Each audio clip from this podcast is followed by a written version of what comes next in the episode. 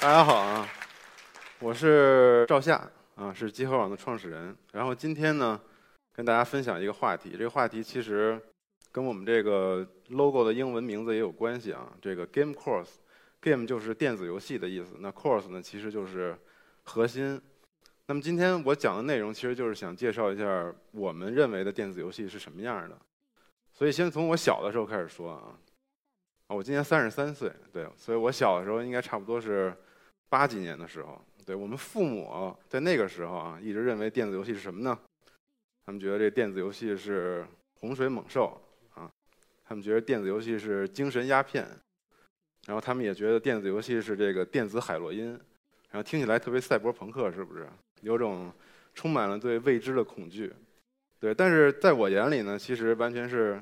相反的一个感觉，我觉得游戏是特别天马行空的啊！我觉得游戏是可以在这个课余时间给我特别大的精神寄托的一个东西。我也觉得电子游戏是我学很多知识的一个来源。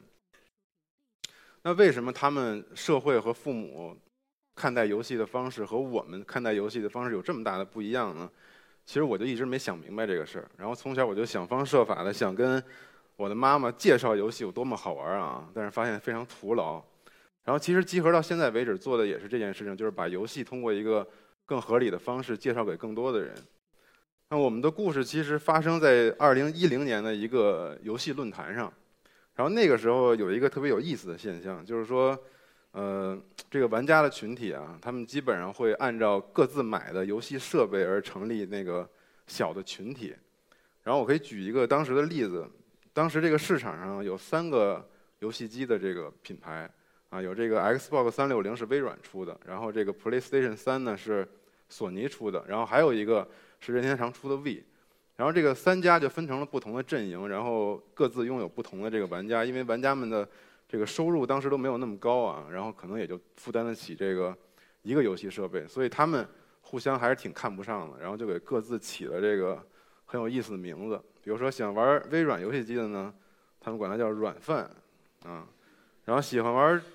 P.S. 三游戏机的，他们管他们叫锁狗，对，然后这个任天堂这个，他们管它叫任屯啊，这屯还不是那海豚的豚，是那个日语里面那个汉字是是那个意思，对。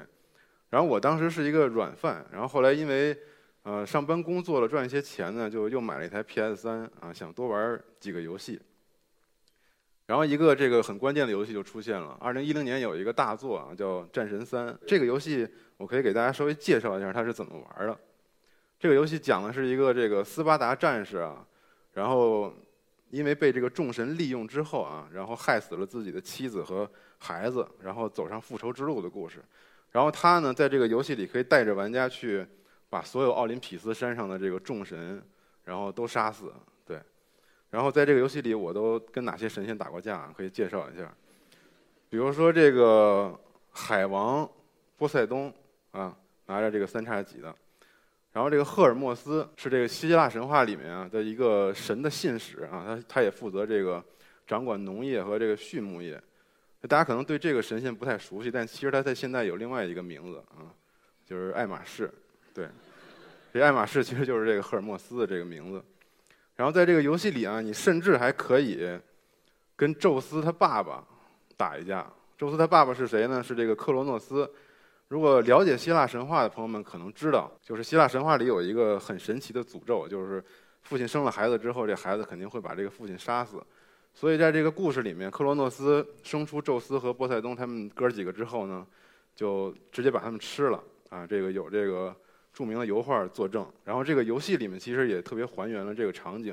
然后我玩完这个游戏之后就觉得意犹未尽，我觉得这个游戏做太好了。然后这些人物、这些故事，然后这些。一切的表现力都特别的强，然后我就特别希望去了解每一个希腊众神他背后的故事到底是什么样的，我就买了一本书去看，然后这本书就是这个呃希腊神话故事，然后我研习了一遍之后呢，就把它写成了一篇这个文章，啊，这篇文章里我把所有这个游戏里面的人是什么样啊，然后这个真实的这个神仙是什么样，我把他们这个全都啊列举出来了，写了一篇洋洋洒洒的这个文字来赞颂这个游戏。希望论坛里的有其他的朋友看到这个东西之后，能和我一样喜欢这个游戏。但是后来发现发错地儿了啊，发到了一个微微软粉丝的这个论坛里。对，然后他们并玩不到这个游戏，然后所以，我当时以为可以被这个管理员直接加精的一篇帖子呢，遭到了一个无数的谩骂啊，可能盖了四百多楼都是在喷我，为什么你要把这个游戏发到我们这儿来啊？我们我们不不喜欢这种游戏，啊，我们虽然没玩过，但是我们也不稀得玩，就是大概就是这意思。然后我就特别伤心啊，特别难过，就是觉得自己付出了这么多努力，但是也没有起到一个好的效果。为什么大家不去讨论游戏的好坏，而去老是老去纠结这个阵营或者游戏机好不好呢？然后我在这个四百多楼里面，然后找到了一个啊知音啊，只有一个人挺我，然后这个人就是他屁屁熊啊。这个人说：“哎，我同意你的观点，你说的对啊。”然后我就把他约出来吃了一个火锅。这顿火锅之后。我们就一拍即合，说不跟那个他们玩了，我们自己搞一个新的论坛吧，我们搞一个新的平台吧，我们就聊游戏本身，我们不去聊这些啊没有用的东西。对，所以这个集合就成立了。集合就是 Game Course，就是聊游戏的核心。对。然后在糖蒜广播的帮助下啊，那一年我们就开展了自己的一个呃游戏电台的一个节目。其实录的很随意，就是每一周找几个这玩游戏的朋友，然后我们坐在一块儿聊聊这一周的游戏的新闻，然后聊一聊这个自己玩些什么游戏的感受，或者再聊一聊比较热门的事件的一些评论。然后其实录的挺松散的啊，就但是这个录了几年之后，我们发现竟然有一些人一直跟着我们听，大家给的反馈还都挺好的。然后我们就我们就发现，可能这玩家群体可能真的太孤单了啊。就跟我们一样，就可能从小不是特别被家长理解，周围也没有特别多的喜欢玩这些优质的好的游戏的这些朋友。然后他们有的人就反馈给我们说啊，说这个真高兴有你们这个声音的陪伴啊，我甚至拿你们的节目去给我的朋友听啊，我自己这个感觉自己安利游戏的能力不是特别好，所以我就把你们的节目呢给他们听，他们可能就会了解我们玩的游戏是什么样子的了。结果发现他们其实也处处碰壁，因为大家听了五分钟之后就不知道我们在说什么了。对，所以我们其实发现啊，这个游戏圈子里有一个特别奇怪的事情是什么呢？就是有这黑话。你看看这屏幕上这些词语，不知道大家是不是都能够理解是什么意思啊？但是如果啊，两个玩游戏的人玩过这个这个单词所提到游戏的人啊，他们之间可能是这个表情，对。可能两个人聊起某一个词之后，啊，瞬间成为了这一辈子的好朋友，对。然后，但是你给没玩过的人，就是完全不知道你们在说什么，对，说什么呢？对，所以，所以这个可能是我们当时面临的一个很严重的问题，就是我们特别希望游戏能被更多的人知道啊，带领更多人进入游戏的世界里面，但是我们又没有一个好的方法，老是自说自话的话，其实也不是特别的有意思。但后来我们还真的找到了一个方法啊，我们这个。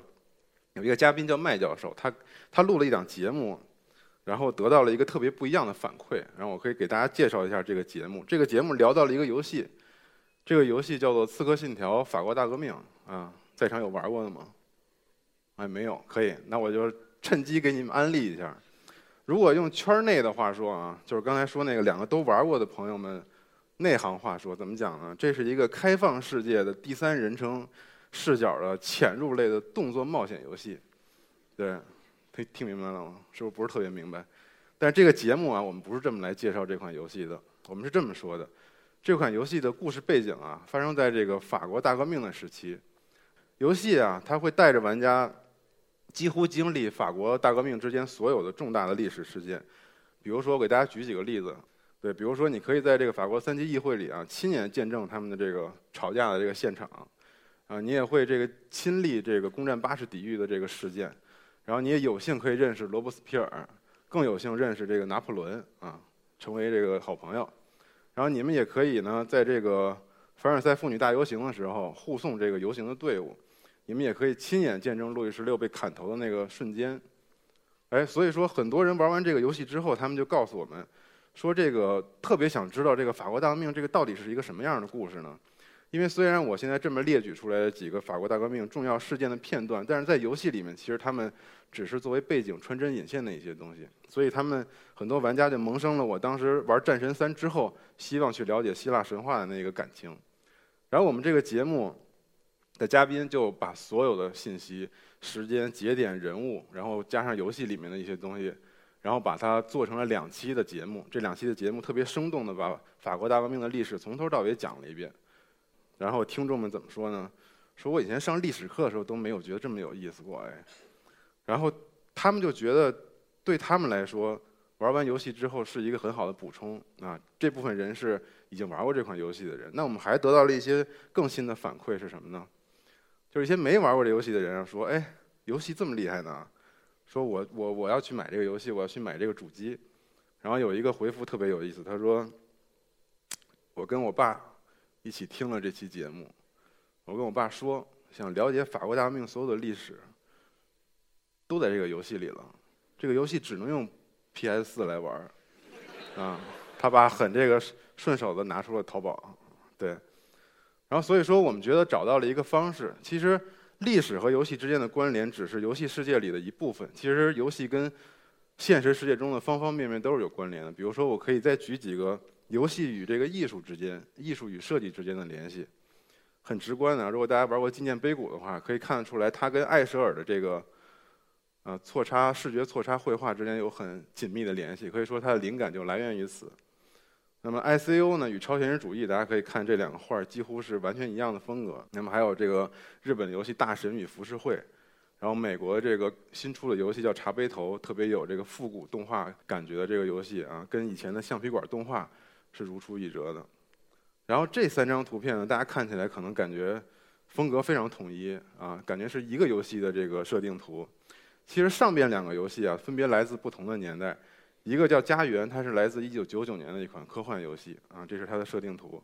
然后《命运》呢，这款游戏是2014年的游戏，这张图是它的设定图。那么这第三张其实是来自上个世纪啊，黄金科幻黄金时代的一位峰会大师，叫做 John Harris 的作品。所以你可以看到，电子游戏虽然它历史不长，但它其实一直承载了我们艺术上或者一些文化上的一些瑰宝或者创举，然后一直延续到了现在。再给大家介绍一个游戏啊，刚才是这个艺术方面，我可以再给大家讲一些，比如说跟这个医学方面有联系的。这个左边这个游戏挺恐怖啊，叫做《血缘》，它是一个2015年的游戏。这个游戏的截图是左边这个，大家可以看出来啊，它这个萧瑟的景象跟右边这个形成了特别好的一个一个一个同样的感觉。右边是来自这个英国伦敦大瘟疫时候的一幅油画，啊，它这个表明当时这个瘟疫肆虐，然后这个政府的官员会让啊这个民众们去烧一些东西，比如啤酒花啊之类，他们认为在这个街上去烧火之类的可以去驱散这个病毒。对，但是我们现在知道这些都是当时因为医学不发达，所以做的一些事情。然后这个游戏里处处都有这个点火的东西，甚至你可以看到很多这个点火的罐子在这个地方啊有设计，所以你能明确的感觉到这个游戏制作人希望传达一种瘟疫肆虐啊，然后还有一种特别恐怖的这种景象。然后更不用说这个鸟嘴医生，其实就是在中世纪，比如黑死病啊，还有鼠疫暴虐的时候，医生们的这个装束，游戏里面也有致敬。那么还有一些不是特别直观的联系啊，比如说这是游戏里面的一个 BOSS，它叫亚尼达拉啊。这个怪物设计的很有意思啊，它是一个有着恐怖的四肢，像蜘蛛一样，然后在房顶上爬。它的脑子呢，特别像一个大脑的形状，也有点像一个桃核的样子。我们就很好奇，为什么设计师会把这个东西设计成这个样子？后来我们查了一下它的名字，这个亚尼达拉这个名字其实是一个医学用语，它代表什么呢？它代表大脑里的一个部位。啊，叫杏仁核。这个杏仁核是大脑里面负责感知恐惧的一个区域。对，所以其实你能感觉到啊，游戏制作人希望用这个怪物的形象来传达给你这种未知的这种恐惧的感觉。他的脑子的形象其实也像很像一个杏仁的核的这种这种样子。刚才说这些游戏啊，其实都是比较直观的啊，大家从视觉上可以看到有联系的这种东西。那我们再再深入的挖掘一点儿。对，再深入的挖掘一点不是那么直观的东西。我再给大家介绍一个游戏，这个游戏叫做《生化奇兵》。大家可以看这张图，这个游戏发生的舞台是在这个特别神秘的海底城市。这个海底城市叫做销魂城。对，哎，是一片特别摩登的那个景象啊。世界上所有精英阶层的科学家呀、艺术家呀或者商人们都聚集在这里。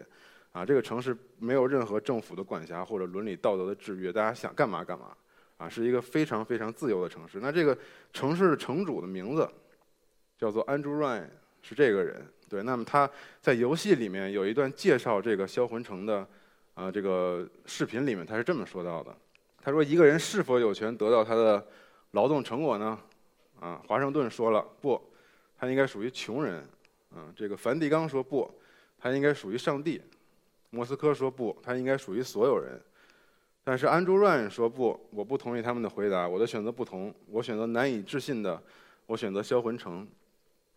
所以大家能感觉到，这是一个特别特别，呃，怎么说呢？典型的一个乌托邦式的一个城市，感觉上也是一个特别虚构的一个城市，似乎跟现实当中的什么东西也没有关系。但其实不是，它跟一本一本著名的美国小说啊有这个千丝万缕的联系。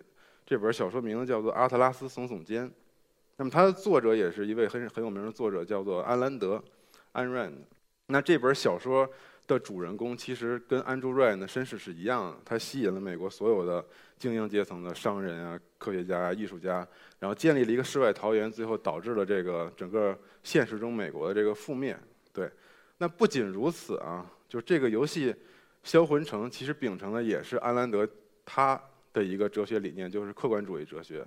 啊，他们他们相信的是理性的私利是最大的，非常个人主义的一个学说。他认为，完美的社会体系应该建立在完全放任自由的资本主义的市场经济上，对，不受大型政府和这个道德的这个制约，对。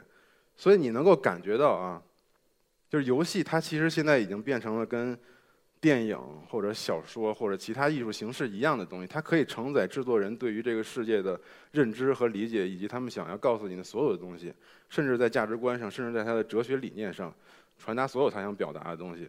我可以给大家看一个最有力的证明，证明这个游戏和这本小说之间的一个关系啊。大家可以看这个这个 Andrew Ryan 和这 a n Ryan 的这个名字，我把他们字母稍微调一下，大家看到什么？We are Anrand，我们都是安兰德，所以这个是一个很很有意思的证明啊。然后最后我还想给大家再安利一个游戏，这个游戏是我觉得最了不起的，它不是。呃，这个表面上与现实之间的联系，它也不是这个意识形态上与现实世界的联系。小岛秀夫是一个我特别喜欢的制作人，他在2015年出了一款游戏，叫做《潜龙谍影五》。对他，我觉得啊，他用这个游戏做了一个社会实验。这个社会实验是什么呢？先介绍一下这个游戏的背景。这个游戏其实是发生在这个冷战末期，这个苏联入侵阿富汗这个战争的时候，这个一些故事。然后他通过很很丰富的啊，很这个有趣的一些桥段去讨论这个制作人对于战争的一些理解等等，但这都不重要。最重要的是它有一个很震撼的设计，我可以给大家介绍一下。这个游戏啊，它有一个多人模式，多人模式就是大家可以在这个互联网上一起玩的这个模式。那每个玩家呢，都可以运营和建立自己的一个军事基地。这个军事基地，如果你把它升级到满级的时候，你可以拥有这个核武器啊。这个核武器的这个威力和现实世界中的核武器基本一样，就是当你拥有它的时候，你就拥有了核威慑的力量，啊，其他的玩家就不会轻易的再过来去打你等等。但是游戏同时给你提供了另外的功能，你可以自动放弃你的核武器，也可以去拆除其他人的核武器。那当游戏服务器判定全世界的玩家们手中一颗核弹都没有的时候，这个时候才会触发这个游戏的真正的结局，也是这个游戏的一个隐藏结局啊，叫无核结局。有意思的是呢，三年前的议席上啊，这个鸿运老师在讲游戏的时候同样提到了这个，但是时过境迁啊，现在已经快到了第四年，这个游戏这个结局依然没有被大家解解出来。对，所以说这难道不是游戏对于？人性对于这个战争、对于核武器的一个特别好的模拟和反思吗。所以说，我们觉得游戏就是世界。我们这些核心玩家和我们平台上这些创作者们啊，他们能够分解出游戏里面的这些元素和现实产生关联，并且把它传达给更多的人。那么，在我们做这个这些节目之后，有更多人其实加入了我们这个平台，一起用这些方法，希望更多的人能够通过。这些东西去了解电子游戏到底是什么样子的，对，比如说我们有很多用户的投稿啊，这个通过游戏去了解一下这个波西战争的故事啊，然后通过游戏去了解一下建筑啊，再通过游戏甚至了解一下诗学以及这个宗教等等。所以有更多的人加入了我们这个这个讨论中来啊，我们也觉得我们终于找到了一个更好的方式，让游戏不再是一个小圈子的东西啊，能能够去与大众去交流。但是大家听了这么多之后，有可能会觉得游戏是不是太沉重了啊？都是这些文化什么的历史，是不是太教科书了？但是其实并不是啊，这只是集合，只是做了前期的一小部分工作。游戏的世界其实特别庞大，有的游戏不需要任何文化的包装，它也是非常极致的。